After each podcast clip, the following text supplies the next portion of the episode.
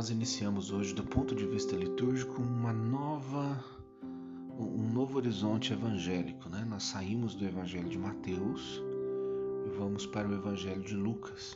Né? E aqui nós temos uma diferença teológica né? importante para a nossa reflexão, porque Mateus, é, Marcos e Lucas são evangelhos sinóticos, ou seja, são evangelhos que se, que se fundamentam numa mesma tradição, é? numa mesma fonte. Mas o Evangelho de Lucas ele possui uma peculiaridade, né? Primeiro que o Evangelho de Lucas ele é um só, juntamente com os Atos dos Apóstolos, né?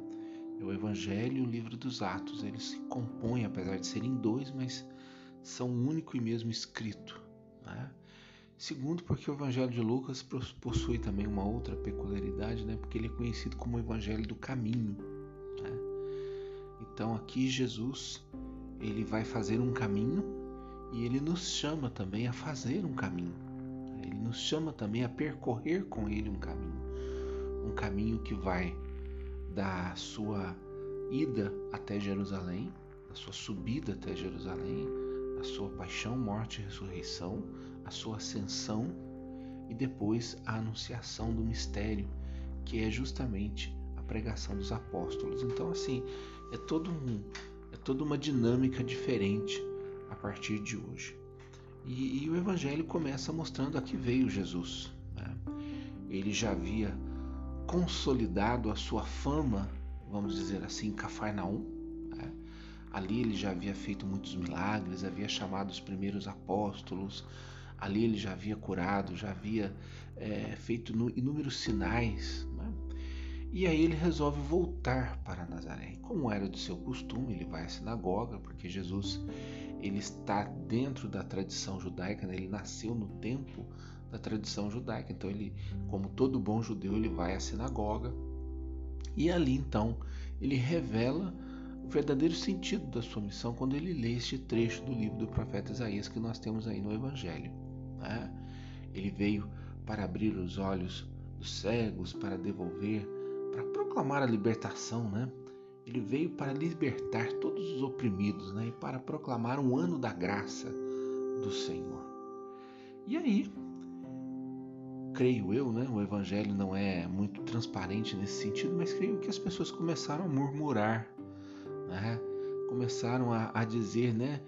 Poxa, se ele fez tantas coisas lá em, em Cafarnaum, por que, que ele não faz aqui também, né? E aí Jesus dá uma resposta contundente, né? Porque ali, pelo fato de todos o conhecerem, né? ele vai dizer: o profeta só não é bem recebido em sua pátria. Porque eles estavam dizendo: não é este o filho de José? Não é ele o filho de Maria, né? Nós não conhecemos a sua família, nós não sabemos. Não é esse menino que brincava aí na rua aí, dava trabalho para todo mundo. Esse menino cresceu no meio de nós aí, né? Então quem é ele, né? E aí Jesus não pôde fazer ali de fato muitos milagres, como já nos diz outro evangelista, né? Jesus ali as pessoas não foram capazes do salto na fé. Né? Só que aí Jesus vai mostrar para eles, né? Que quando nós não somos capazes do salto na fé, Deus ele oferece a graça a outro. Quando nós não somos capazes de, de, de, de nos abrirmos a essa graça de Deus, Deus caminha com a sua graça que a graça ela é para todos. Né? E aí Jesus vai dizer: olha, é, veja bem, o povo de Israel, o povo eleito, o povo escolhido. Só que no tempo da fome, Elias foi enviado a uma viúva em Sarepta, na Sidônia. Ela não era israelita, ela não era judia, ela não fazia parte da promessa. Mas a graça né, de ser preservada da fome e da morte foi para ela, né, porque ela acolheu o profeta. Eliseu, né? no tempo ali de Eliseu, ele foi enviado a Naamã, que era um sírio, não era filho da promessa, não era israelita, não era judeu. E, e Eliseu curou Naamã, o sírio, da lepra. Né? Então, Jesus mostra para eles né, que a graça de Deus ela é estendida. Deus não faz acepção de pessoas. Né? Ou seja, a graça de Deus é estendida para todos.